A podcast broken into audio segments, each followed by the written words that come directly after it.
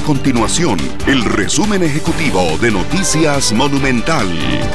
Hola, mi nombre es Alejandro Meléndez y estas son las informaciones más importantes del día en Noticias Monumental.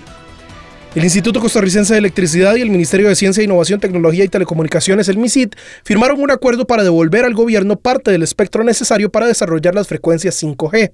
Según indicó el presidente de la República, Rodrigo Chávez, este es un primer paso para que Costa Rica acceda a un mercado que podría generar ingresos por más de 770 mil millones de colones.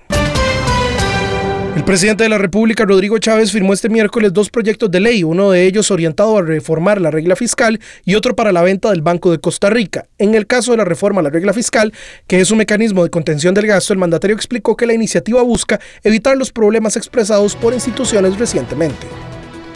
Estas y otras informaciones usted las puede encontrar en nuestro sitio web www.monumental.co.cr. Nuestro compromiso es mantener a Costa Rica informada. Esto fue el resumen ejecutivo de Noticias Monumental.